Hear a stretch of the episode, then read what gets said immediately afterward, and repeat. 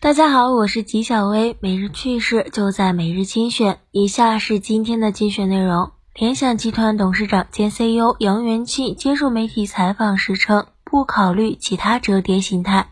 联想是折叠领域的领先者，竞争对手都在学我们。杨元庆说，不看好把手机折叠成平板的折叠产品状态。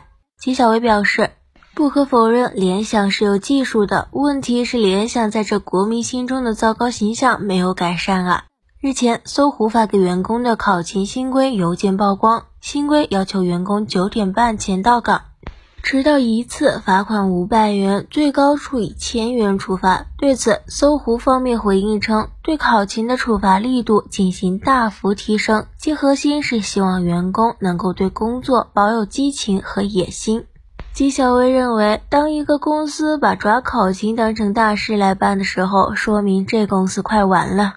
近日，王石在一档节目中称，假如他没有放弃万科股份，他已是百万富翁，那他就要为怎么花钱而动脑筋。花钱比挣钱难得多。他称，世界首富比尔盖茨现在的精力主要是在想怎么花钱，你看他多苍老。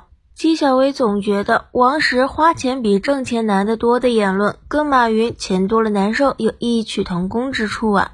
三六零董事长兼 CEO 周鸿祎在朋友圈透露，今年三六零年会特等奖为免裁券，获此券的员工可抵消一次裁员。有网友认为此举预示着三六零将进行裁员，周鸿祎很快解释称，这是我编的自黑段子，纯属开玩笑。纪晓薇认为设计图都出来了，十有八九是真的。可是看到反应不大，周鸿祎不得不以开玩笑糊弄过去。真有诚意的话，建议三六零弄个终身免裁券。针对网上热议江苏十七人为脱贫，江苏省扶贫办相关处室负责人表示，脱贫数据有动态进出，六户十七人为脱贫。是截止到十二月三十一日的最新数据。要解决相关贫困，不能简单输血，而是要通过帮扶实现持续的脱贫内动力。纪晓薇觉得，虽然个人认为江苏省脱贫数据可能不真实，但是脱贫这个事儿，国家真的尽力了。以上就是今天的全部内容，也欢迎各位听众的投稿，我们明天见。